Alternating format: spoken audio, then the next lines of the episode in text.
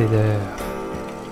Préparez votre maïs soufflé et votre boisson gazeuse, car c'est le moment d'écouter un nouvel épisode de Séance de minuit.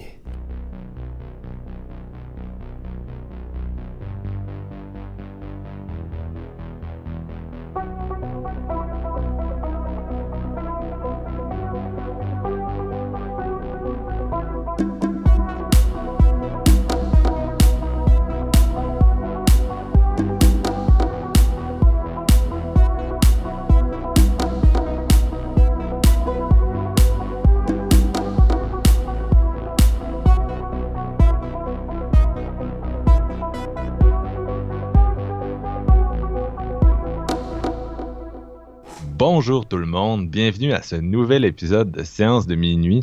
Je m'appelle Marc-Antoine Labonté et ce soir, on fait un peu différent de notre habitude. On va parler d'un duo de films, de films coréens et on fait ça en duo. Euh, donc avec moi, j'ai un gars qui s'apprête justement à recevoir une très grosse dose de cinéma coréen au Festival Fantasia. C'est Steven Lefrançois. Salut man. Shiba. Et ça va être un, ça va être un long euh, épisode si tu gardes ton, ton personnage euh, de joual. Ouais, non, dans, le fond, j'essaie tout le temps de redire les mêmes phrases d'insultes que j'entends dans les films coréens, mais je suis pas capable. J'ai un accent un peu trop, euh, un peu trop lourd. Mais oui, Salut Marc-Antoine. Donc, euh, vous aurez euh, deviné, euh, on a perdu Jean-François ce soir. Et c'est pas parce qu'il aime trop le, bacon pour discuter du film Okja.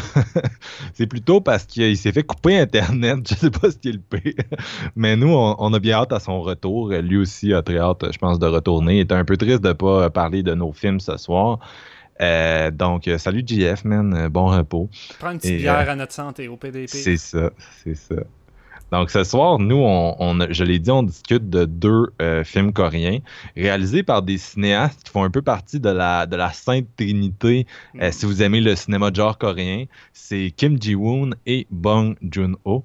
Et là, bien sûr, je, le dis avec probablement le pire des accents, je m'en excuse. T'es meilleur Donc, que moi. Euh, j'aurais tendance à dire que oui, sans vouloir te vexer. donc, bien sûr, on parle de Okja, euh, qui est un film qui est produit par Netflix, qui a beaucoup fait jaser depuis sa sortie euh, à la fin du mois de juin. Et euh, de The Age of Shadows, film de Kim Ji-woon, qui est disponible présentement sur iTunes, en mm. Blu-ray aussi. Steven l'a acheté en, format physique. un petit peu moins connu comme film, mais probablement que les fans du réalisateur sont déjà sur son cas. Donc, sans plus tarder, on va commencer avec le, le petit, le moins connu, The Age of Shadows. Et euh, c'est Steven qui va s'occuper ce soir de faire euh, le synopsis de ce film-là.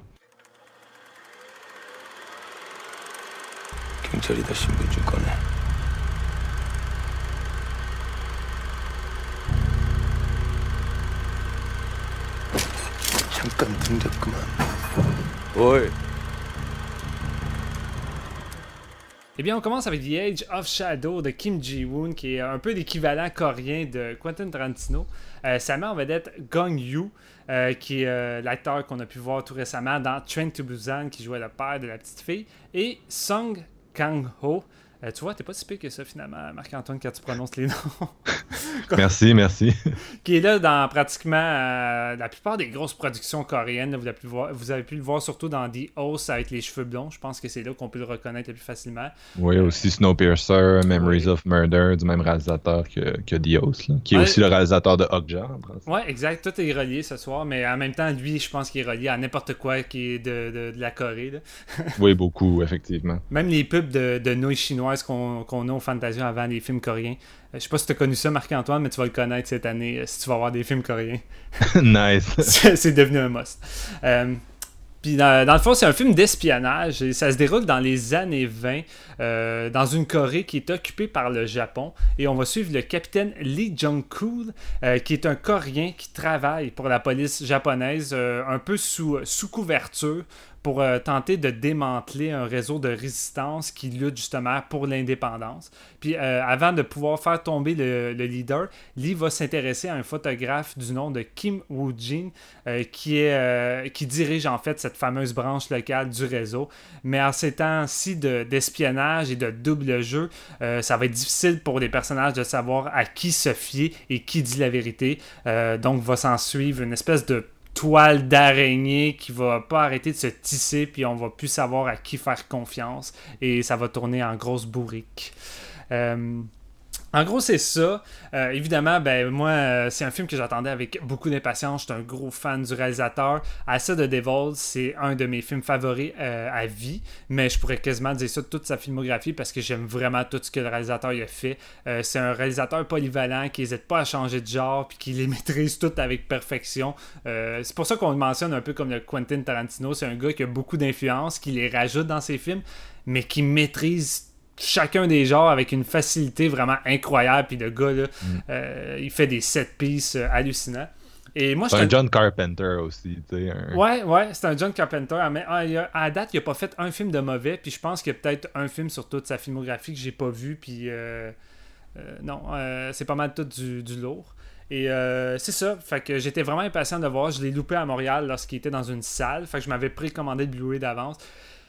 Et j'ai pas encore été déçu. Euh, je vais dire tout de suite, moi j'ai trouvé que c'était euh, vraiment de la bombe. Euh, en termes de films d'espionnage, ça fait longtemps que j'avais pas vu de quoi d'aussi solide. on a eu beaucoup de films d'espionnage dans les dernières années où c'était très parodique, très comédie. je repense notamment au film Men of Uncle. avec le gars qui fait Superman, qui était fait par Guy Ritchie, qui était très dans un mood quasiment Kingsman, euh, où c'était euh, fun, ça se prenait plus ou moins au sérieux, avec beaucoup d'action.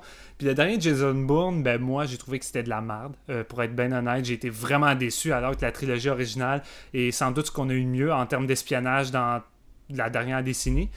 Non, c'est ça, c'est plus. puis tu sais, on, dit espionnage, mais quand t'es rendu à faire Mission Impossible 5, tu sais. mettons, l'espionnage prend un peu le, le bord. c'est ça que j'aime dans, dans, The Age of Shadows. Je m'excuse de te couper, mais tu, m'as un peu tendu la perche. Tu sais, c'est le fait qu'on retourne quand même à, à la notion d'espionnage. Tu sais, est-ce qu'il m'a vu? Il faut sneaker des, affaires.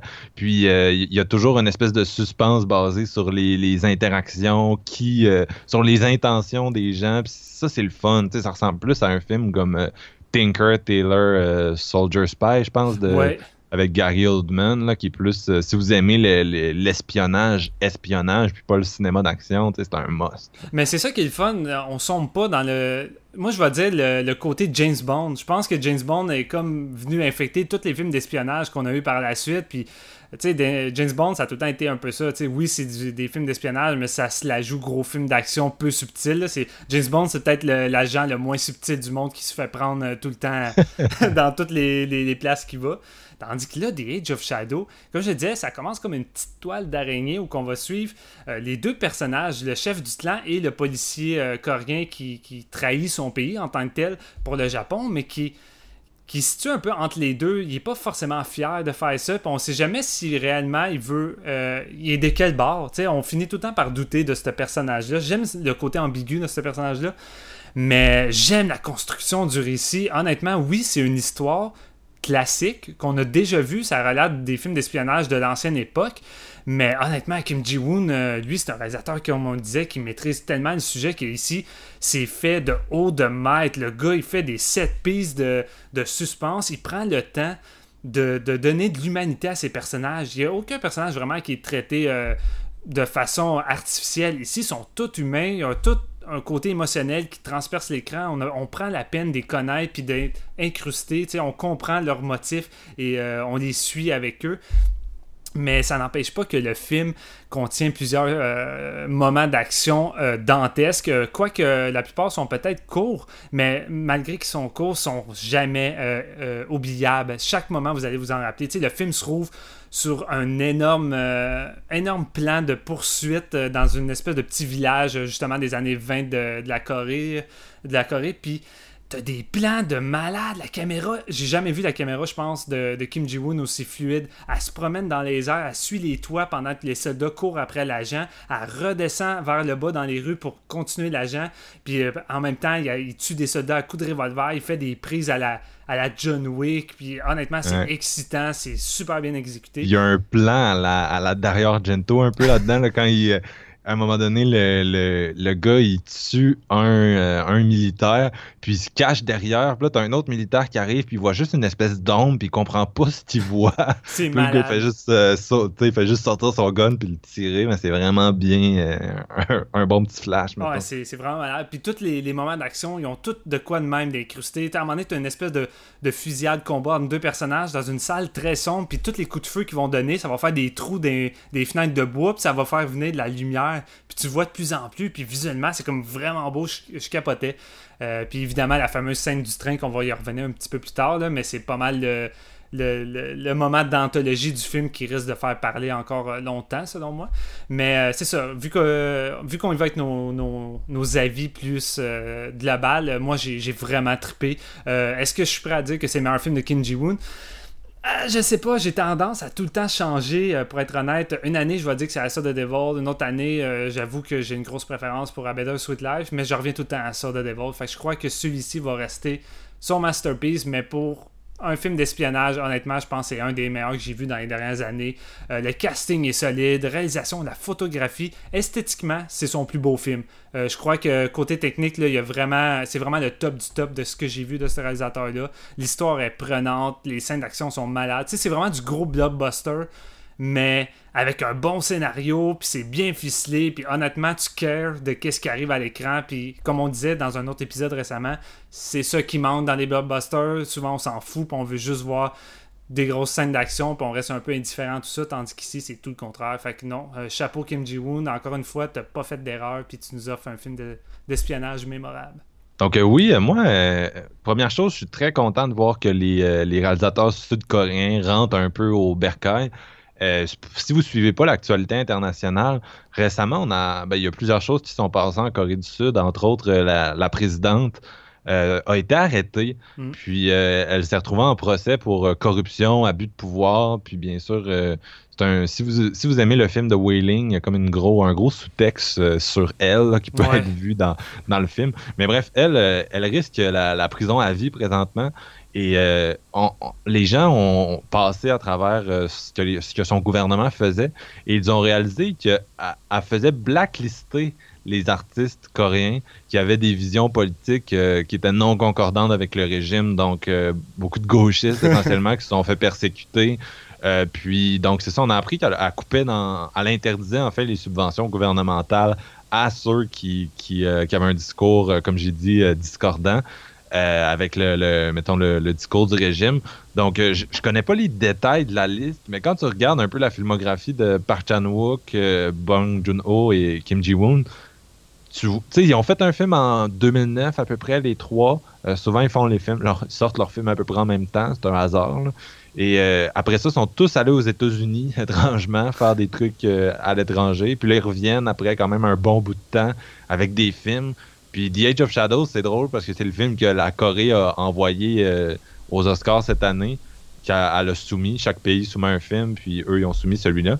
Puis j'ai comme été surpris parce que, sais, oui, il y a un côté un peu nationaliste, tu l'as dit, c'est ça se passe à l'époque de l'occupation japonaise euh, de la Corée du Sud, puis on suit les résistants qui sont patriotiques, puis qui se battent contre un gouvernement qui est, corrompu, un peu comme euh, euh, ce qu'on a pu voir avec la résistance française durant la Deuxième Guerre mondiale. Mais c'est comme drôle parce qu'en même temps, tu sais, dans ce film-là, il y a vraiment un hymne à, se révolter contre le gouvernement. je trouve ça bien drôle que, que, que ce film-là se retrouve euh, dans une telle situation, mais je sais ben pas exactement l'ordre des événements, si ça a été soumis aux Oscars avant que ben ou après que. c'est le hasard, comme tu dis, c'est drôle que le fait qu'ils soient partis alors qu'ils avaient le problème avec cette, cette femme-là, puis que ça va tourner son petit film avec Arnold Schwarzenegger de la Stand qui est tout à fait basic, mais tu sais, qui était quand même euh, le fun puis qui revient tourner un autre film, puis que là, par hasard, elle se fait arrêter, puis elle reste la prison à vie, puis c'est comme il fait un film avec une révolte, puis genre, euh, faut, euh, faut lutter contre le gouvernement, c'est assez ironique. Là. Non, c'est clair, c'est clair. Moi, j'ai quand même l'impression que ces réalisateurs-là, ils sont assez. c'est surtout Bong Joon-ho, dont on va parler en deuxième partie d'épisode, mais c'est quand même des réalisateurs qui n'ont pas la langue dans leur poche, là, puis D'après moi, ça devait être très, ça devait être devenu très difficile pour eux de se faire financer un film. Oui, probablement.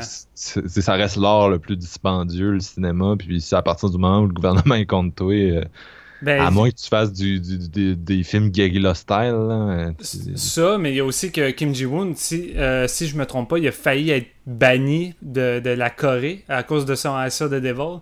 Euh, parce que le film allait être touché énormément par la censure, puis je pense que euh, il allait pratiquement être limité côté tournage. Puis je me demande si c'est pas à cause de ça qu'il est parti justement en Amérique pour calmer les jeux, si on veut.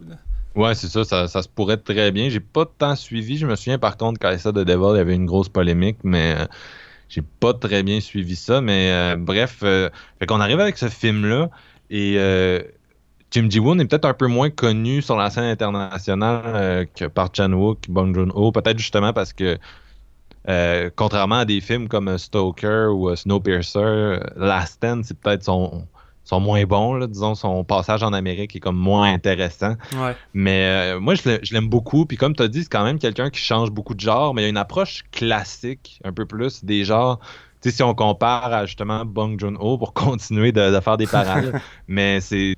Tu sais, il fait moins d'hybridation de genre, il fait moins les grosses ruptures de ton dont on est habitué. Euh, qui, sont très spécifiques au cinéma coréen. Si vous nous écoutez et vous n'êtes pas familier avec les films coréens, euh, c'est vraiment un, un trait spécifique à leur cinéma d'avoir des. Dans une seule scène, tu vas avoir des trucs tellement contradictoires qui se passent en termes de, drame, euh, de comédie. Des fois, t'es comme What the fuck? Puis tu comprends pas, mais c'est très spécifique au cinéma coréen, mais en même temps, si tu le vois dans, dans, les films de plein de réalisateurs. The Wailing, c'est pas mal le meilleur exemple dernièrement, je trouve. Ce film-là là, joue avec les ruptures de ton. Là. Ça marche, mais je veux dire, ça clash, c'est fou. Là. Ouais, ben j'ai envie de dire que Okja, pour ceux qui l'ont vu, c'est quelque chose. Ça, ça paraît-tu que j'ai hâte d'en parler? Oui, ça paraît un petit peu. Mais, euh, mais c'est ça, donc euh, ce que j'aime de Kim Ji-woon, c'est plus subtil, c'est plus classique un peu, mais ce que j'aime, c'est que ses personnages ont beaucoup de nuances. Euh, les protagonistes de ces films, qui sont souvent un peu plus orientés action, c'est souvent des gens qui sont imparfaits, puis c'est ça que j'aime de son cinéma, ça donne vraiment des, des musts. Et The Age of Shadows, c'est assez classique euh, encore là. Film d'espionnage, tu l'as dit, assez classique, de résistance. On a, si vous avez une petite culture euh, de, de, ce genre-là, vous allez rien voir qui va réinventer la roue.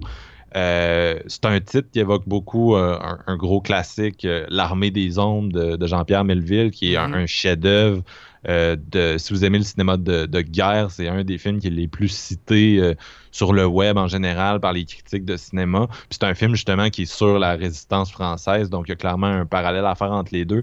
Mais moi, ça reste The Age of Shadows, euh, malgré tout, c'est un film de Kim Ji-woon. Tout repose sur sa mise en scène qui est du génie. Steven en a super bien parlé. C'est un film où il se restreint plus que dans Issa de Devil, où limite tu, verses un peu dans le manga des fois. C'était un, peu plus cartooniste. Même chose pour euh, The Good, The Bad and The Weird, que j'adore. Euh, là, c'est plus, plus restreint, c'est plus classique. Il y a plus de dialogue, je l'ai dit tantôt, beaucoup de suspense dans les détails. Mais quand l'action arrive, il n'a pas tant que ça, mais c'est du pur Kenji Woon, des set pieces exceptionnelles, la scène du train qui, culmine sur un espèce de, moment à la Léoné. Euh, wow, c'était vraiment le fun. Donc, euh, c'est un peu mon opinion en général. on peut se, lancer dans, la conversation à, deux, mais. Euh, la scène du train, tu l'as dit, moi, honnêtement, là, j'étais j'étais sur le bout de mon divan tout le long. La scène dure comme 15 minutes, c'est pas 20. Et ça mise juste sur le fait que dans le train, il faut qu'il tente de, se rendre à un endroit avec les bombes sans se faire pogner, alors qu'il y a des agents avec euh, l'autre capitaine euh, coréen qui, est là pour les aider un peu en même temps. Mais tu sais, comme on dit, c'est nuancé, on n'est pas trop certain s'il va réellement l'aider ou faire en sorte qu'il va les capturer. Et en plus, ils ont un rat parmi eux. Ils ont, une taupe, euh, quelqu'un qui, qui, les trahit. Fait qu'ils essaient de savoir en même temps c'est qui.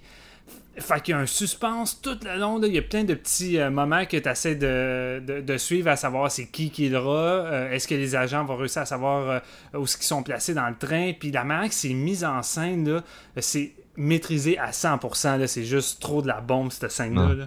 Ah, c'est clair, les, les Coréens ont un fétiche de train dernièrement. Ouais. Mais euh, non, moi aussi, je, capotais sur cette scène-là. Puis en plus de, tout le, segment qui est dans le train, tu penses que c'est fini, puis, là, t'as la scène à la gare. Ah ouais, c'est de la bombe à la gare. tellement bonne aussi. Là, moi, je tripais. Euh, un espèce, un, espèce de fight là, qui est vraiment. Mais euh, non, t'as raison, c'est.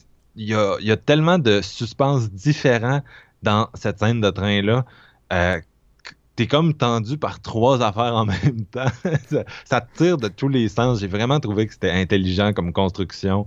Euh, non, c'était le fun. Puis les acteurs de ce film-là sont c'est beaucoup les gros, euh, tu l'as dit, c'est beaucoup les gros noms des films coréens, en tout cas, euh, de, ceux qui se rendent jusqu'à nous. Mais vraiment solide. Et Kang Ho-sung, je l'ai vraiment trouvé bon. Puis c'est pas probablement moi qui perdais des bouts en, regardant le film avec des sous-titres et tout. Mais j'avais vraiment une grosse ambiguïté pour moi. Qu'est-ce qu'il fait? Puis à quel point il est il est, euh, il est, ici ou il est ça, je comprenais pas. Je, son personnage, c'était un gros point d'interrogation pour moi après un bout. Je savais plus euh, dans quel camp il était, puis euh, quelles étaient ses vraies intentions. Mais j'ai l'impression que c'était peut-être aussi parce qu'il y avait des subtilités que je pognais pas. Ça, mais en même temps, je pense que ça fait partie du suspense. Le réalisateur, je crois qu'il voulait faire ça, puisque jusqu'à la toute fin, à un moment donné, tu vas finir par vraiment réellement savoir ses intentions, mais je veux dire, jusque-là, tu l'ignorais, puis je pense que le réalisateur joue bien avec ça, ça garde un, suspense, parce que, tu sais, c'est un film de 2h20, puis c'est ça qui arrive souvent avec les films coréens, tu le dis, parfois, c'est trop long, ils étirent un peu trop ça, puis ça peut être négatif pour eux, et j'avais un peu peur pour The Age of Shadow parce que je sais que c'est pas forcément un film qui allait miser sur l'action. Puis je me demandais si j'allais pas trouver ça peut-être un petit peu trop long. Puis j'ai trouvé que le film passait vraiment à vitesse grand V. Je me suis pas emmerdé. Toutes les scènes de dialogue, j'ai trouvé intéressantes parce que je m'intéressais au personnage, je m'intéressais à ce qu'il disait, mais qu'en plus, la réalisation de Kim Ji-woon est malade, puis même quand sa réalisation est plus posée, plus tranquille, mais les, les, euh, les décors, les reconstitutions de l'époque, les, euh, surtout les scènes de nuit avec la brume puis les lumières en pleine ville, pendant que t'en as un qui fume sa cigarette dehors, puis il regarde de côté euh, une voiture qui semble le suivre avec des espions, c'est ah, c'est beau, c'est tellement beau, là, mm. visuellement, t'en as pour deux heures et demie à t'en prendre plein les yeux. Non, c'est ça, le film porte bien son nom pour ça aussi. Il y a beaucoup de jeux d'ombre euh, dans, le film, puis c'est vraiment bien. Mais non, c'est sûr qu'il y a un. Tu sais, moi, ça m'a fait penser à Bridge of Spies de, Spielberg, puis pas juste parce que c'est deux films d'espionnage, mais vraiment parce que dans l'intrigue, il y a quand même un côté très classique. Les péripéties sais, oui, à un moment donné, on réussit à brouiller les, personnages, euh, leurs intentions, mais même ça, c'est un peu un cliché du genre. Puis ce qui se passe dans le film, ça reste. C'est peut-être ça que ma seule réserve, c'est ça reste assez classique. Là. Non, je suis d'accord. Tu l'as dit tout à l'heure, ça réinvente pas la roue, puis je crois que c'est ça qu'on pourrait pas mal le plus reprocher. Mais entre les mains de Kim Ji-woon, je crois que c'est de quoi que je peux pardonner. Ça fait en sorte que c'est probablement pas son meilleur film, mais je veux dire, sur le reste, j'ai rien à redire, puis j'ai vraiment été satisfait. Là. Puis moi, j'ai pas vu Bridge of Spy, fait que D'où là, je peux pas aller euh, vraiment dans les grosses comparaisons.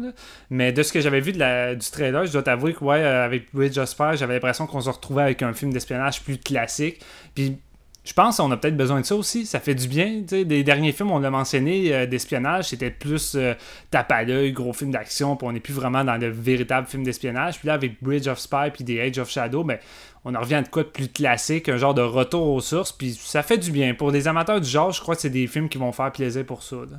Non, je suis d'accord avec toi. Si vous aimez le genre de... Si vous aimez les classiques puis les clichés de ce genre-là, allez-y les yeux fermés, vous allez avoir tellement de fun, vous avez même pas idée à quel point vous allez triper ce film-là. c'est, mais euh, moi, c'est peut-être un peu moins justement dans mes cordes. tu me connais un peu, je suis quand même quelqu'un qui aime le, la nouveauté. Mais euh, c'est vraiment un petit bémol parce que j'ai eu vraiment du fun. tu l'as dit, les, interprétations, le visuel, euh, l'intrigue se suit tellement bien. Mais Kim Ji-woon m'a habitué à un peu plus de subversion. Tu sais, ce que j'aimais dans, euh, mettons, A Bittersweet Life. dont tu as parlé tantôt. C'est un film qui est sorti il y a une dizaine d'années, puis c'est une espèce de, de, John Wick, mais plus dark, parce que le personnage, il est, il, euh, ben, il y a vraiment une ambiguïté. Puis aussi, c'est un personnage qui a comme des, des, euh, des faiblesses un peu. C'est un, un, tueur à gage qui se retrouve euh, dans une situation vraiment conne à cause d'un choix un peu niaiseux. Ben, niaiseux. Pas vraiment niaiseux, mais il a fait un choix un peu sur un coup de tête. Puis, Émotionnel, tu sais. C'est ça. Puis mais t'as pas tellement l'impression qu'il est en contrôle, puis il y a vraiment une personnalité qui est différente de, ce que tu vois d'habitude. d'habitude, quand t'as une espèce de one-man army un peu, euh, le personnage est un peu une espèce de, dieu, justement un John Wick, là, un, un gars John qui Wick, de régler ses problèmes.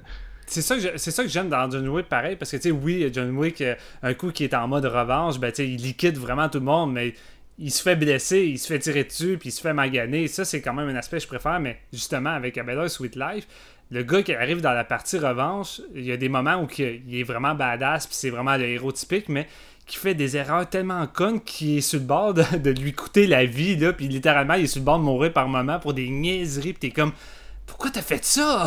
fait ça, montre que le gars, c'est juste un humain avec ses défauts qui fait les mêmes erreurs que d'autres. Fait qu'il est pas parfait. C'est pas un, un super-héros, justement. Là. Non, c'est ça. Puis c'est pareil dans, dans Issa de Devil. C'est un gars qui. Euh, tout le, le but d'Issa de Devil, c'est comme de mélanger un peu les, euh, personnalités des, euh, des deux gars. tu commences où tu as une espèce de bon gars, policier, puis tu un tueur vraiment crapuleux.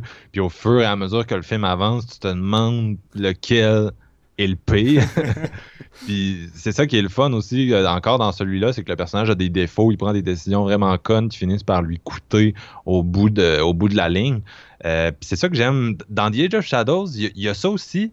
Euh, peut-être différemment, tu as le personnage que au début tu penses qui est, qui est un peu du côté des Japonais, mais finalement ça devient plus ambigu. Donc il y a encore cette ambiguïté-là qui joue. Mais c'est, je sais pas, c'est fait dans un cadre qui est peut-être un peu plus, un peu plus classique, qui m'a moins paru nouveau. Ça peut, c'est quand même prévisible, même si le film te réserve quelques surprises. C'est pas mal ça en gros. Tu sais, pareil aussi que ça s'en va puis ça suit bien. Puis euh, le film est quand même assez violent aussi. Il y a une coupe de scènes, dont une, de torture qui, risque de peut-être faire graisser des dents sur une femme, euh, qui est assez hard. Ouais, effectivement. Puis un final à la, à la Inglorious Bastards un peu. Ouais, ouais, j'ai clairement pensé à ça moi aussi. On a eu. Euh, mais non, c'est ça, c'est quand même un film qui. Euh, j'ai un peu moins de choses à dire, je pense, que, que l'autre, Okja, qui s'en vient. Mais j'ai eu beaucoup de fun. Nice.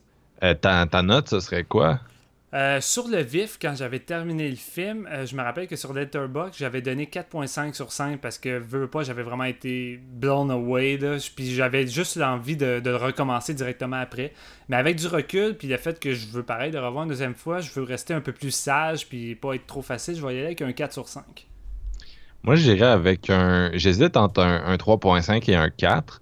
Euh, je l'ai dit, c'est un peu trop classique pour mes goûts. En même temps, tu regardes ça, puis tu le sais en regardant un film de Kim Ji-woon que ça va être meilleur que 90% des films euh, états-uniens qui sortent au cinéma. C'est encore le cas. Puis il, a tellement, ça a l'air tellement facile quand c'est quand c'est Kim qui le fait. Euh, ces scènes d'action là, c'est du bonbon à chaque fois. Le film commence, il l'a dit sur la course sur les toits. Puis moi, je regardais ça, puis je m'exclamais euh, tout haut. J'étais comme Ah, c'est bon, ah, c'est bon. fait que euh, je dirais un solide 3.5 parce que j'ai pas l'impression que c'est un film que je vais revoir bientôt, disons. Là. Mm. Il n'y a pas nécessairement. ça dure quand même 2h20. Il n'y a pas nécessairement la valeur de réécoute que, que je voudrais, contrairement à, un autre. Donc j'aurais l'impression que si vous nous écoutez parler, vous avez eu le goût d'écouter cet épisode-là, mais vous connaissez pas Kim Ji-woon, le réalisateur, commencez pas nécessairement par celui-là, à moins que ce soit un sujet, on l'a dit tantôt, mais qu'il y a un sujet que vous aimez beaucoup, les films d'espions et tout. Euh, là, vous allez avoir beaucoup de fun, mais euh, son film I Saw the Devil est retourné sur Netflix dernièrement, puis c'est vraiment par là que je me suis déjà de commencer. Euh, mais bien sûr, il n'y a pas vraiment de mauvais endroit pour, pour entrer dans sa filmographie. Là. Moi, quand j'étais ado, son film Tale of Two Sisters, son film d'horreur, c'était un, un must pour moi. Je, je vénérais ce film-là. Fait que c'est sur un 3.5. Génial. Je suis bien content de t'aimer. aimé. Euh, je, vais t'avouer que j'avais pas forcément une grosse crainte. Je me dis, à la limite, il va trouver que c'est peut-être pas son meilleur, mais je suis comme. C'est sûr qu'il va prendre son pied avec euh, la plupart des scènes. C'est juste trop bon. En termes de divertissement, c'est vraiment solide. T'avais peur que je te fasse un autre Baby Driver? non, pas à ce point-là. Ça m'aurait vraiment surpris. Tu m'aurais pris à contre-pied si euh, tu aurais eu la même, la même opinion que Baby Driver. Mais non, globalement, d'habitude, c'est rare qu'on s'éloigne tant que ça. Ça peut arriver, là, mais euh, je, connaissant tes goûts, je me disais que tu allais prendre ton pied. Nice. Donc, euh, on, va s'en aller en musique. Euh, Et ce soir, on a décidé de prendre un, deux tunes pro-vegan pour rendre hommage à, à Okja, notre, notre sujet qui s'en vient. Et euh, la première des deux, c'est Potemkin City Limits. Ça vient du groupe punk rock manitobain Propagandy. Et euh, c'était leur album Supporting Cast qui était sorti en 2009. Moi, je me souviens, c'était vraiment un disque qui avait beaucoup tourné dans, mon lecteur cette année-là j'aime vraiment beaucoup leur style. Je suis pas un gros fan de punk, mais tu sais, il y a vraiment un aspect rock, limite metal dans, dans, le, dans le son, donc ça me fait beaucoup triper. Et euh, ben c'est ça, on, on, se retrouve ensuite pour parler d'Okja.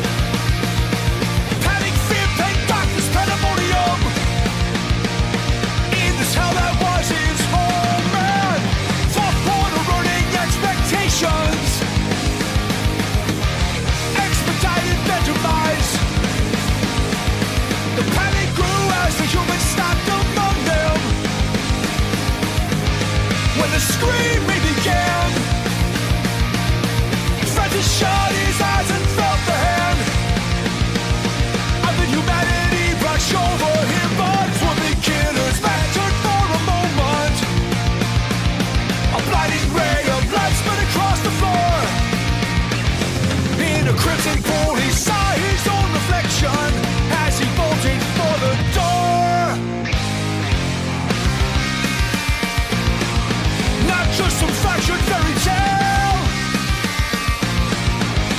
Although I wish that that were true, this is a fable far too real. We somehow still cling to.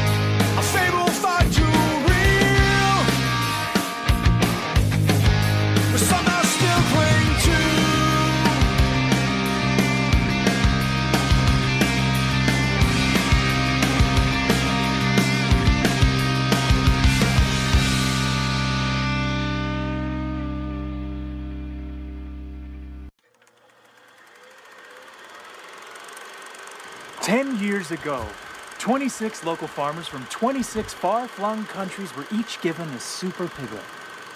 You've done an incredible job. Thank you. Hand to the old man. on vous fait pas attendre plus longtemps. Donc, on parle d'Okja, que vous avez peut-être déjà vu, euh, film qui est euh, sorti sur Netflix, je l'ai dit tantôt, qui, qui fait l'objet de beaucoup de conversations. C'est pas mal le, gros buzz dans les semaines où on enregistre avec euh, Baby Driver. Et c'est un film qui commence avec une compagnie, la Mirando Corporation.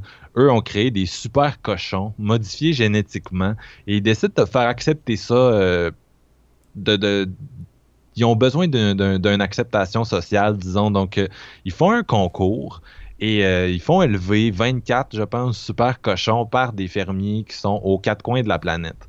Donc, euh, nous, on skip dix ans plus tard et on rencontre Okja, qui est une, une des super truies.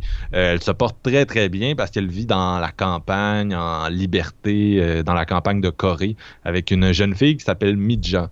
Et euh, malheureusement, ben, la, compagnie Mirando, euh, elle vient rechercher Okja euh, parce que c'est le sort qui attend les animaux d'élevage, malheureusement. Et donc, il s'empare de la truie, puis il décide de l'amener à New York pour une espèce de super festival. Et Midja essaye de sauver, de sauver son animal parce qu'elle se doute du sort qui l'attend. Puis, euh, je dire, elle a vraiment une belle relation avec, donc elle veut pas se le faire enlever. Puis, s'il commence comme un espèce de film pour enfants, un E.T. à la limite, se transforme en, une satire, euh, je vous dirais, assez, assez intense. Donc, le, le Midja va croiser plusieurs personnages là, qui sont euh, une espèce de has-been alcoolique euh, de télé-réalité joué par Jake Gyllenhaal, deux jumelles euh, incarnées par Tilda Swinton qui, euh, qui, sont à la tête de la, de la compagnie Mirando. Paul Dano et Steven Yeun de The Walking Dead qui, qui sont un groupe de d'écologistes qui font des actions pour conscientiser la population, mais qui sont peut-être moins qui ont moins la patte blanche que ce qu'on peut penser. Bref, euh, une, quand même une, grosse satire.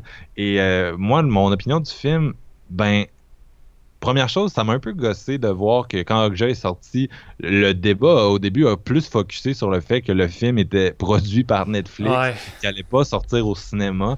Ça, c'est quelque chose qui devrait concerner Netflix. C'est pas quelque chose qui devrait occulter le, produit fini. Euh, une œuvre de Bong Joon-ho, son premier depuis Snowpiercer, qui est, qui est un, masterpiece, on s'entend.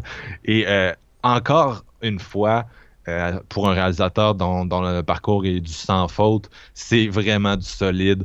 Et euh, je suis content que Netflix soit rentré dans la game pour financer ça parce que tu regardes ce film-là et tu te dis jamais, au grand jamais, un grand studio aurait osé financer Okja.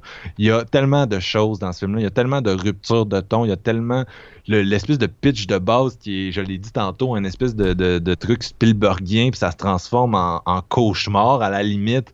Euh, avec quand même un, certain enveloppe budgétaire, là, niveau effets spéciaux, t'aurais jamais vu ça ailleurs que sur Netflix. Le réalisateur, il l'a dit. Il a dit Netflix m'a donné une liberté que j'aurais jamais eue avec d'autres. Je veux dire, c'est ça, c'est ça l'avantage. Pourquoi le monde va cracher sur le fait que c'est fait par Netflix puis que ça sort pas au cinéma alors que ben, le film aurait juste pas existé sans Netflix? Je veux dire, prenez-les pour ça. Non, c'est clair. Ben, il y a quand même des problèmes avec Netflix, entre autres. Euh, un de leurs problèmes majeurs, le fait qu'ils ne payent pas de taxes.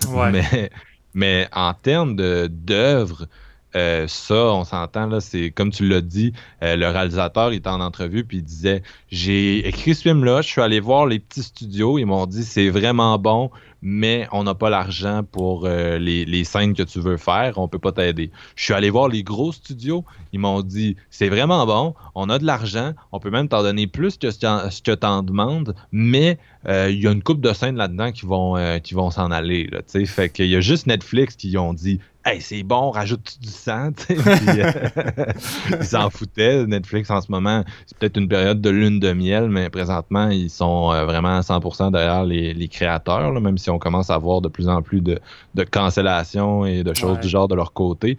Mais bref, pour revenir sur le film, euh, c'est ça, on, on pense avoir affaire à un film familial, on se retrouve avec euh, oui, un commentaire sur euh, le, végétarisme. Si vous en avez entendu parler, vous, le savez. Mais on a aussi une espèce de satire vraiment sur le crack du, capitalisme, encore plus intense que celle qu'on voyait dans, Snowpiercer. Euh, t'as, t'as Jake qui est possédé qui joue un, vilain euh, aïe, là, il m'a fait peur. mais sa performance, c'est du génie. Vraiment, là, c'est bon. Euh, Tilda Swinton est solide, mais elle, je pense que c'est son calibre normal. Cette actrice-là est peut-être euh, une des meilleures qu'on a là, de, notre, euh, dans notre génération. donc, comme d'habitude, c'est du solide.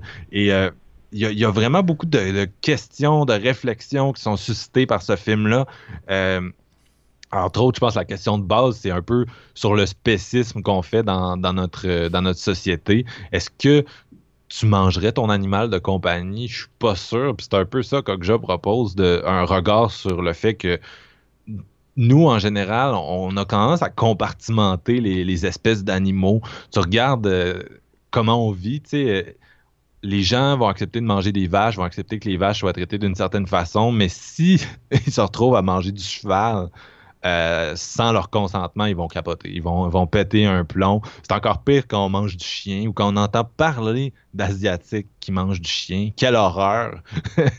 Alors que moi, je mange euh, mon poulet tous les jours.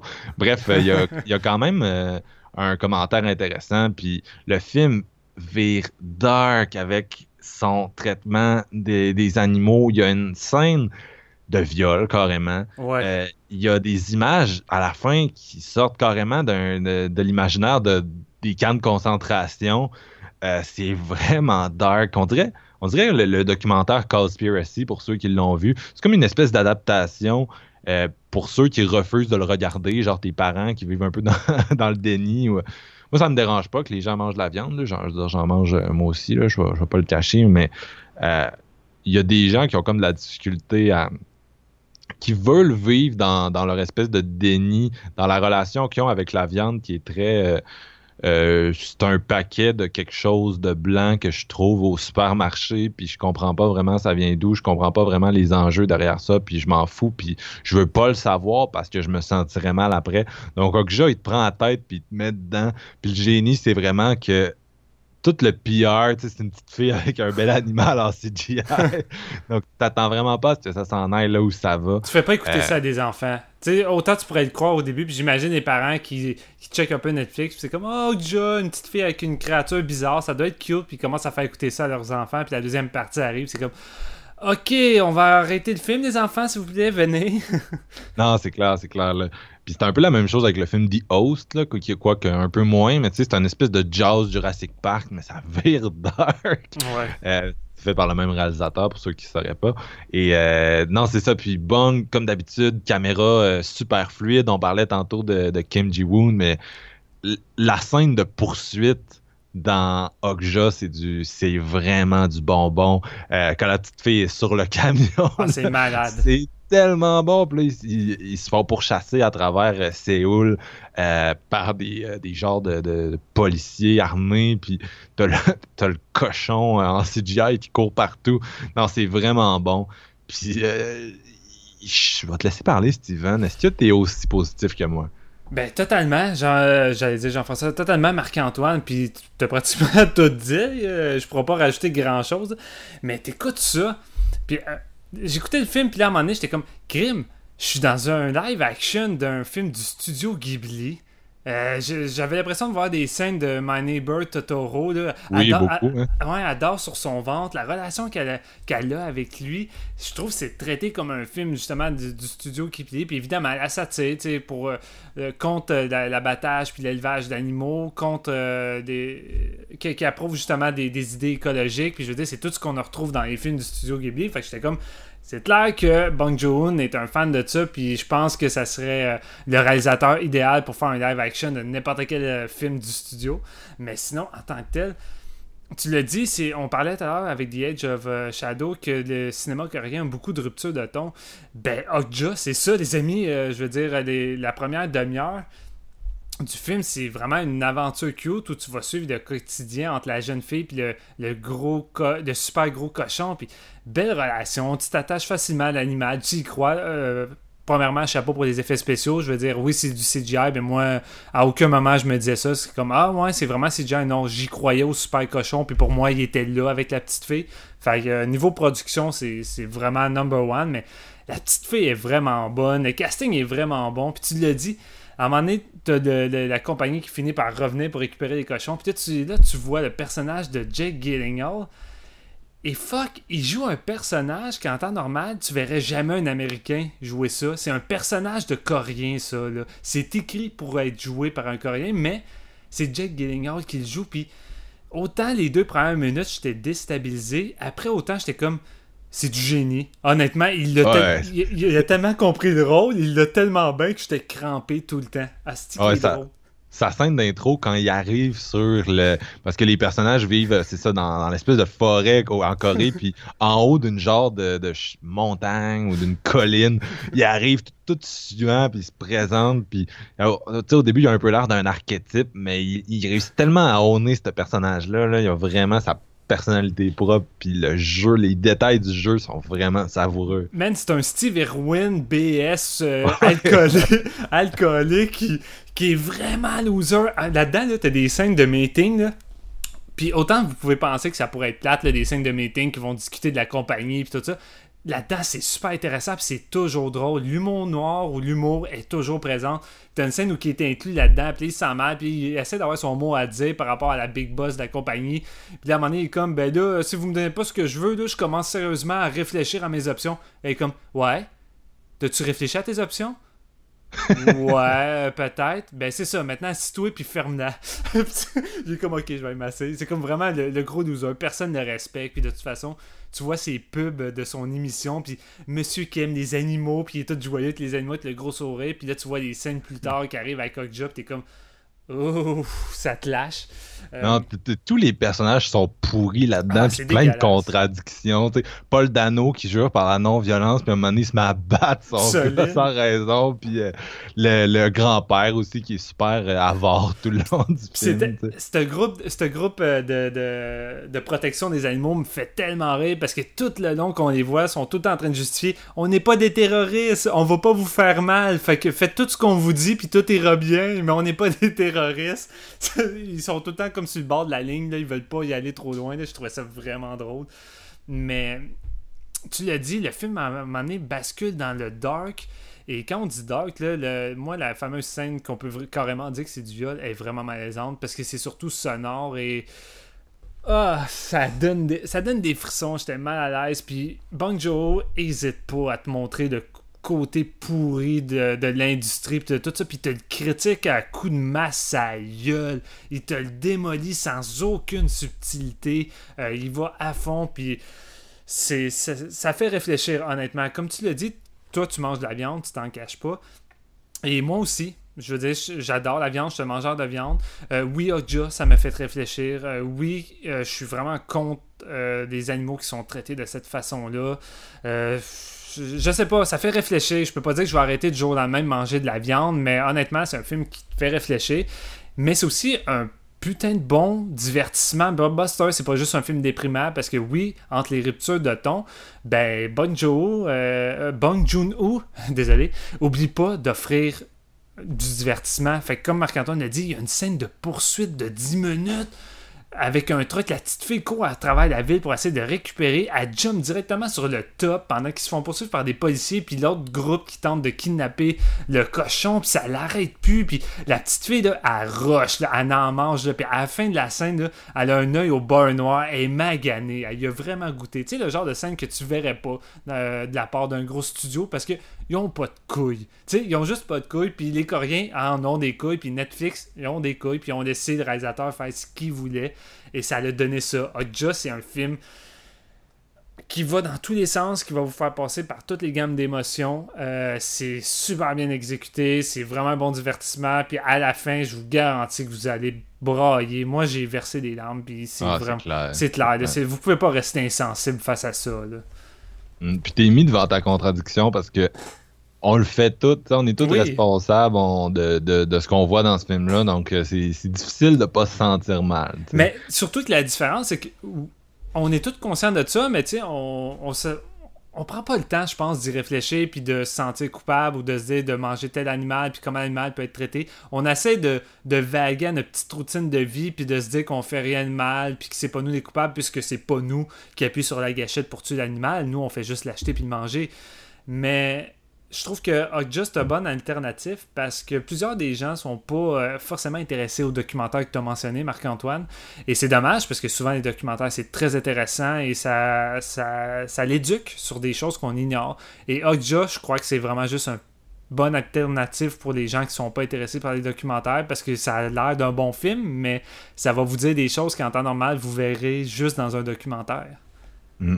Moi, je me souviens, euh, quand j'étais jeune, j'allais passer plusieurs euh, semaines à, l'étable de, mon parrain qui, euh, qui habite dans, dans Bellechasse. Puis, en fait, il a repris la, ferme où mon père a grandi, puis où mon grand-père, mon arrière-grand-père ont, travaillé eux-mêmes, ont fait leur vie, ben, ils faisaient autre chose aussi, mais il y avait cette étape-là. Et euh, ça a quand même attiré mon attention d'enfant sur euh, certaines euh, choses qui sont un peu, c'est ça, un peu juste hypocrite, je pense, là, dans le sens que sais, moi j'étais enfant, puis je donnais des personnalités à ces animaux-là. Tu sais, j'aimais vraiment ça, me promener dans la ferme, chiller avec les chats errants, chiller avec le. Il y avait un chien, chiller avec euh, les vaches, bien sûr. Puis euh, les vaches, ils ont des noms, puis toi, t'es un enfant, fait que tu comprends, c'est. C'est juste un gros chat, il n'y a pas de différence dans le sens que c'est un animal, puis euh, oui, et, mettons, il va être enchaîné, ou il va être, il va être, il va être dans son enclos essentiellement, puis, mais je sais pas, c'est un animal, t'interagis avec, euh, tu lui donnes une personnalité. Puis à un moment donné, j'ai eu à manger une vache que j'appréciais. Puis ça m'a quand même fait un choc. Pas au point où j'ai arrêté euh, la viande. Aussi, je, vous avoue, j'étais euh, je un enfant, tu vis avec un peu les, choix de tes parents des fois, mais c'est quand même un moment marquant où ça attire ton attention sur, sur le contenu de ton assiette. Puis juste ça, j'ai l'impression que c'est quelque chose que même, c'est même pas nécessairement tout le monde qui a vécu. Ouais.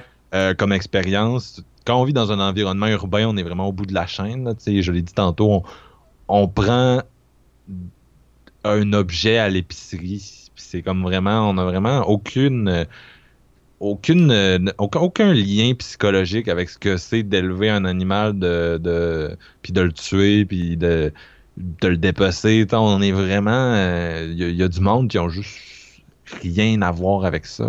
Petite anecdote euh, avec ma mère, parce qu'elle, elle a vécu euh, dans une ferme avec ses parents. Fait qu'elle a été ça dans, dans, l'élevage. Elle a eu des animaux qu'elle aimait beaucoup.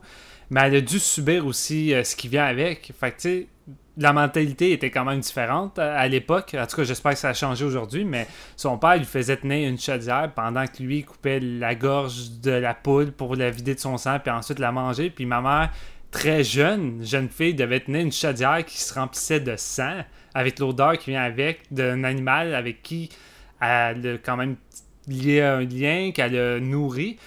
Et depuis ce temps-là, ma mère, elle a juste pratiquement jamais mangé de viande. elle mange pas mal du poulet en gros, mais je veux dire, euh, c'est assez ironique euh, vu avec l'animal que je viens de nommer, mais ma mère n'est pas une mangeuse de viande parce que ça l'a écœuré la manière que c'était traité justement euh, dans son milieu de vie plus jeune. Puis J'imagine peut-être ça ferait changer le regard des gens si on aurait si on avait tous vécu de la même façon, mais je trouve ça poche parce que j'ai le feeling que de nos jours, on catégorise ça selon la qualité visuelle de l'animal, dans le sens que ah ben tu sais ça se fait pas de tuer un chat, de tuer un cheval ou de tuer un chien pour manger parce que c'est beau, mais tu sais une vache ou un cochon visuellement à leurs yeux c'est laid, fait pas de problème, on peut le manger. je trouve ça vraiment poche comme mentalité.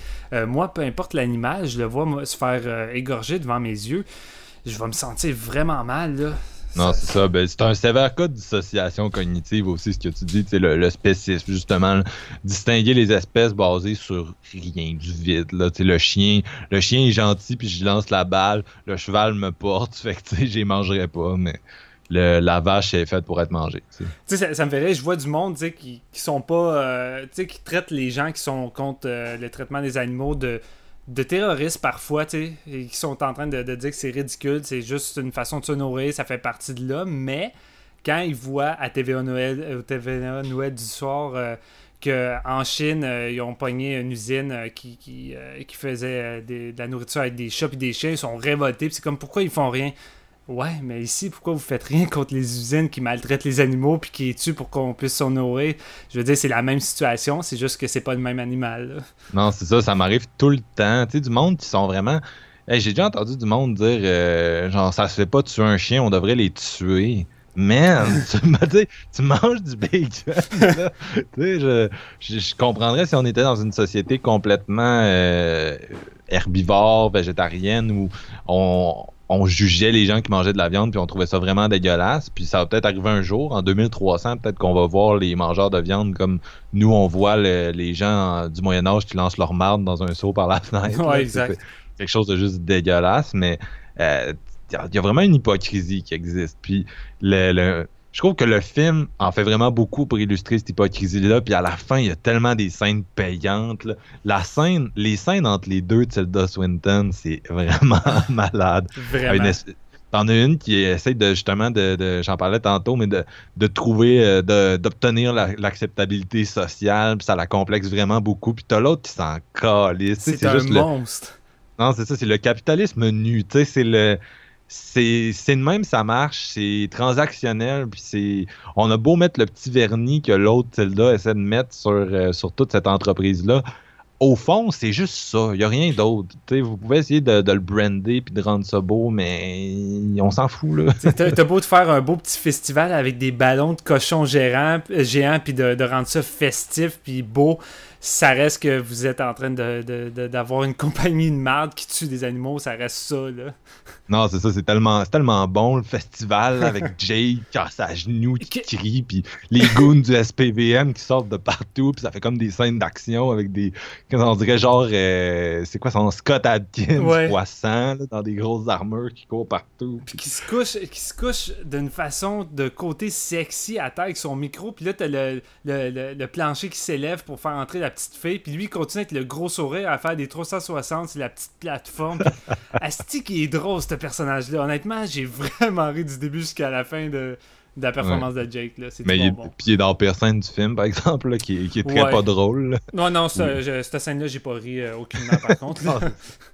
Non, non, c'est clair, mais. euh, Puis moi, la, la scène qui m'a le plus perturbé est à la fin. Là, la, il y a une- la Ah. scène où euh, je, je veux pas trop en dire, mais il y a, un- il y a une espèce de, de, de tractation, disons. Il y a, il y a un échange qui se fait. Puis ça attire un peu ton attention sur la futilité de tout ça. Là, vraiment. En tout cas, c'est. euh, Est-ce est-ce qu'on spoil ou on spoil pas? Là, est la question. Je pense qu'on aurait peut-être pas euh, spoilé, mais. euh, je, te, je te laisse la décision, honnêtement. Euh, Vas-y selon tes... ce que tu as envie de faire. Je vais me retenir, mais bref. euh, moi, j'ai vu, il y, a deux satires qui sont sortis tout récemment sur, euh, sur Netflix. Il y a War Machine, puis il y a Okja. Puis les deux sont vraiment en. T'as pas l'impression que les producteurs ont interféré. T'as l'impression que c'est un peu. en- C'est wild, c'est en roue libre un peu, mais le. War Machine, j'ai l'impression, c'est un peu planté. En tout cas, c'est mon impression après avoir vu le film une fois. Tandis qu'Okja prend toute cette folie-là, toutes ces, ces, euh, idées-là, puis les met toutes ensemble dans un tout vraiment cohérent, puis il surfe sur sa, sa folie, justement, pour vraiment donner un ensemble là, qui te fait. Qui te fait euh, c'est tellement maîtrisé. Il y en a quasiment, t'en as quasiment trop pour un seul visionnement oui, dans ça. ce film-là. Il y a trop de contenu. C'est ça, t'en reçois tellement, puis il y a tellement d'affaires, puis il y a tellement de tons différents que, wow, là, un moment donné, c'est, c'est, t'es, t'es saturé, puis t'as le goût de le revoir une deuxième fois. Là. Euh, non, c'est vraiment fort. Ok, donc euh, là, je vais entrer en territoire spoiler. J'ai décidé que je le faisais, puis c'est la, fin de l'épisode pas mal. Donc, euh, si vous n'avez pas encore écouté le film, vous pouvez arrêter l'épisode maintenant. Euh, Bref, à la fin, on se retrouve dans, l'abattoir. Puis là, c'est vraiment le- les images euh, justement sorties d'un, documentaire sur le sujet. Euh, c'est vraiment cauchemardesque. Mais à un moment donné, ça devient une espèce de, de, de Schindler un peu, là, Schindler's List. Le personnage se retrouve à acheter la vie de son animal, Okja, avec un, petit cochon doré qui est là. Puis, ah, comme j'ai dit tantôt, c'est... euh, il y a une espèce de grotesque là, dans la situation avec le personnage qui, supplie euh, Tilda de, sauver son animal, mais comme je m'en fous, c'est à moi, ça m'appartient. je m'en fous complètement de tes bons sentiments, mais une fois que, que l'autre propose euh, un montant d'argent suffisant, ah là c'est correct, tu sais, c'est. Mais bon, c'est, c'est- je veux dire, c'est comme ça que notre monde fonctionne. C'est ça l'industrie, c'est juste une question d'argent. Fuck le reste. Non, c'est ça. Puis après ça, t'as l'espèce de scène crève-cœur où ils s'en vont, puis tu vois elle, que Okja a survie, mais que tous ses semblables qui sont là par centaines s'en vont se faire abattre un par un. Puis il y a tellement une espèce de sentiment qui t'envahit à ce moment-là. c'est pas de- un happy ending, là. Non, c'est ça. Puis même le- la façon dont le personnage revient chez eux à la fin, elle a l'air en dépression. Là. Je veux dire, elle a sauvé Okja, mais elle en a sauvé aucun autre. Là. Ils, sont tous, euh, ils sont tous condamnés à, à mourir. Puis qu'est-ce qui fait qu'Okja a. Ouais, c'est ça. Mais qu'est-ce qui fait qu'Okja a, plus de valeur que les autres? C'est vraiment une question euh, à se poser. C'est juste la relation avec qu'elle. C'est juste ça en tant que tel. C'est parce qu'elle a vécu toute sa jeunesse avec lui. Mais comment tu voudrais qu'elle puisse sauver toute la, la race en tant que telle? C'est... La, fille de la compagnie, elle marche seulement à l'argent. Il faudrait que tu lui proposes euh, un montant qui n'a aucun sens pour pouvoir acheter tous ces cochons. là. Non, non, je comprends. Je suis parfaitement d'accord avec toi. C'est. euh, c'est plus à nous que cette question-là s'adresse qu'au personnage, là, même si le personnage est vraiment affecté par ça. pas-. Il n'y a, pas de- a pas un animal qui a plus de valeur d'un autre. C'est toute une question de sentiment et de connaissance. C'est comme le. Je veux pas, je veux pas paraître indifférent, mais c'est comme la mort de quelqu'un à la télé. Si c'est une personne que tu connais pas personnellement, ça va moins t'affecter. Ça fait partie du courant de la vie. C'est- pas mal ça. Mais je veux dire, en tant que tel, chaque vie elle a la même importance. Ça fait pas de différence. Non, c'est ça. Puis je t'avoue que le lendemain, tu sais, j'avais à manger de la viande, puis j'étais chez, j'étais avec ma, mes, mes parents, Ouais. puis j'avais comme une espèce de, De dilemme. là. de mal au cœur, en fait. Là. Genre, je repassais à ce film-là, puis j'étais comme non. Fait que je pense que c'est un peu le film qui m'a achevé. Vraiment, le Bong a réussi, puis j'aime ça quand un film dépasse un peu son statut de, de fiction, qu'on s'en fout un peu, puis qu'on balaie de- du coin de l'œil, tu sais, du, du coin de- du revers de la main, excusez, mes métaphores sont poches quand ils viennent on the spot, vous avez peut-être déjà remarqué. là. Mais, euh, puis, euh, c'est ça, j'aime ça quand un film t'affecte puis réussit à te faire changer un peu. Puis c'est drôle parce qu'il y a un autre film qui m'a beaucoup euh, affecté en tant que personne, c'est Wolf of Wall Street. J'en ai déjà parlé, je Ouais. pense, mais c'est une satire aussi. Ça m'a vraiment fait changer un peu ma, ma vision du monde, puis mes, euh, un peu la, juste ma comment je suis politiquement, euh, c'est quoi mes opinions. C'est un film qui m'a beaucoup affecté, puis Okja, Okja c'est la même chose. Je pense pas qu'il y a un avant puis il y a un après pour moi. Là. Mais c'est pour ça qu'on aime autant le cinéma, parce que ça va plus loin euh, parfois que le, que le simple divertissement. C'est un film qui a vraiment de quoi à dire et qui va peut-être justement te faire changer tes routines de vie, que ce soit dans n'importe quel domaine. là. Non, c'est clair. C'est Puis, clair. bah- puis chaque film de Bong Joon, on dirait que c'est c'est- c'est ça globalement. Il y a tout le temps de quoi à dire qui va venir te, te- te faire réfléchir. Et puis tu sais, Snowpiercer, c'était la même chose. Oui, c'était un gros film d'action dans un train, mais c'était une grosse critique des classes, puis ça te faisait réfléchir par rapport à ça aussi également, puis ça te donne juste envie de te révolter, puis de sortir dans les rues, puis aller euh, fucker tout le système. Non, effectivement, effectivement. Puis même, même chose pour, euh, pour The Host. Là. ouais. J'ai- Tu sais, des fois, j'entends dire que ces métaphores sont trop appuyées à Bong, mais moi, je trouve pas. Tu sais, oui, le point d'entrée est quand même euh, clair, mais il y a vraiment des. Je trouve qu'il y a vraiment beaucoup de subtilité dans. euh, il y a des couches de. à travers ces films, puis surtout dans Okja, je trouve qu'il y a vraiment beaucoup à, à disséquer puis à, digérer. Là. Ouais, je suis parfaitement d'accord. T'avais-tu vu la, la petite vidéo que Netflix ont faite que tu vois la fille qui va au supermarché euh, dans sa routine avant de voir Okja, puis elle prend sa viande, puis ben normal, puis après avoir vu Okja, ben, elle est devant la viande, puis elle est traumatisée, puis elle prend le morceau de viande, puis elle part broyer, puis elle est comme Okja, puis là elle se couche en petit bonhomme, puis elle est comme euh, traumatisée, puis elle tremble. Non, c'est clair, c'est clair, c'est de la bonne promotion. C'est génial ça. Je pense, euh, je sais plus où je lisais ça, c'était euh, c'était pour une revue euh, québécoise, puis il y avait quelqu'un qui avait écrit un review de Okja, puis il disait, il disait, tu sais, à un certain niveau, tu peux voir Okja comme une espèce de métaphore de Netflix, tu sais, où Okja, c'est un peu le film de Bong, tu sais, qui essaie de sauver de la machine un peu à saucisse de Netflix, là.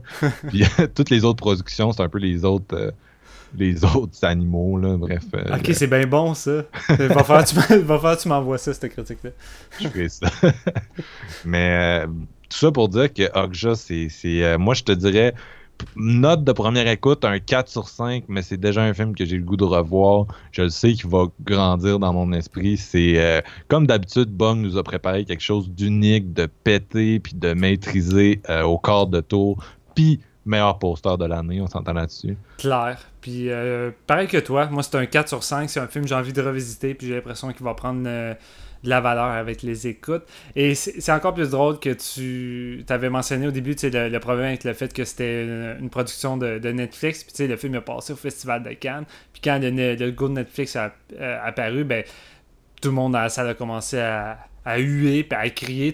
vous savez comment souvent les gens du Festival de Cannes sont, sont très respectueux et responsables. ça arrive très souvent. Puis finalement, après, tu sais, pendant le film, tout le monde s'est fermé à gueule, puis se disait comme Chris, moi, c'est vraiment bon comme film. Fait tu sais, c'est comme ils se sont vraiment fait fermer de la paix là, par la suite. Je trouvais ça hot. Là. non, c'est clair, c'est clair. Ben, tu sais, je pense qu'il y a plus les décisions de Netflix, là, mais effectivement, euh, Okja, devrait pas en souffrir. Vous devriez vraiment le voir. C'est une des, une des œuvres majeures de la, première moitié de, de 2017. Ah, définitivement. Euh, donc, euh, ça, fait un peu le tour pour cette semaine. Euh, merci beaucoup, Steven, de m'avoir accompagné. Je sais que tous les deux, enfants, on était très excités de parler de ces deux films-là par des réalisateurs qu'on adore. ah, évidemment. Moi, j'en rêvais de, cet épisode-là. J'étais certain qu'on allait juste faire un épisode sur Rock Job. T'étais comme, ouais, mais on pourrait faire un double feature avec The Age of Shadow. Je suis comme, ben, ben c'est pas moi qui va refuser, là. non, c'est clair. donc, vraiment des films à regarder. Puis même chose pour The Handmaiden, le dernier de Park Chan-wook, qui est sorti un un peu plus euh, fin 2016, si je me trompe pas. Moi, j'ai attrapé au cinéma en, novembre, me semble. Mais euh, très, très, très fort aussi. Donc, euh, comme d'habitude, ces réalisateurs-là nous ont gâtés. Puis, Steven, toi, tu vas en voir plein d'autres, là, de villainess, d'ailleurs, dans, dans 48 heures à l'heure où on enregistre. Ah, je suis vraiment excité. J'ai juste hâte de vous en parler parce qu'on va faire des épisodes là-dessus. Puis, j'espère, j'espère me prendre encore des belles claques au courant de mon festival. Comme l'année dernière avec The Wedding puis to Busan. Juste ces deux films-là avaient fait en sorte que j'étais satisfait de, mon édition de Festival de Fantasia 2016. Ben, je te souhaite euh, des, des, belles claques comme ça. Puis euh, pour se laisser, on va aller en musique encore. Et euh, j'ai choisi un band, puis j'ai fait un petit sondage, ce que les gens pensaient dans mon entourage, puis ils étaient tous fort convaincus. Peut-être que vous, si vous n'aimez pas la musique metal, ça va un peu moins vous faire triper. C'est Cattle Decapitation, qui, est, qui, est, un band un peu incontournable ce soir parce que ce sont des vegans qui font de la musique extrême. C'est un espèce de band qui est un peu à la frontière du death et du grind. Et euh, ça emploie l'esthétique très gore qu'on peut voir dans, ces styles musicaux-là pour, euh, pour parler de la condition animale beaucoup. Euh, donc avec, c'est ça, c'est très cru, c'est nihiliste. Euh, ça, chante sur le traitement qui est réservé aux animaux, mais souvent d'une façon où tu t'imagines que c'est un humain qui subit, euh, qui subit ça, puis disons que c'est pas, c'est pas très positif. Mais euh, c'est un band donc très engagé, assez gauchiste. Et moi, j'ai choisi la tune Manufactured Extinct, qui vient de leur dernier album en date, qui s'appelle The Anthropocene Extinction. C'est sorti en 2015. Donc on se revoit. Oui, il y a de la solide bombe. Donc c'est ça, on se revoit bientôt. Merci beaucoup d'avoir été avec nous.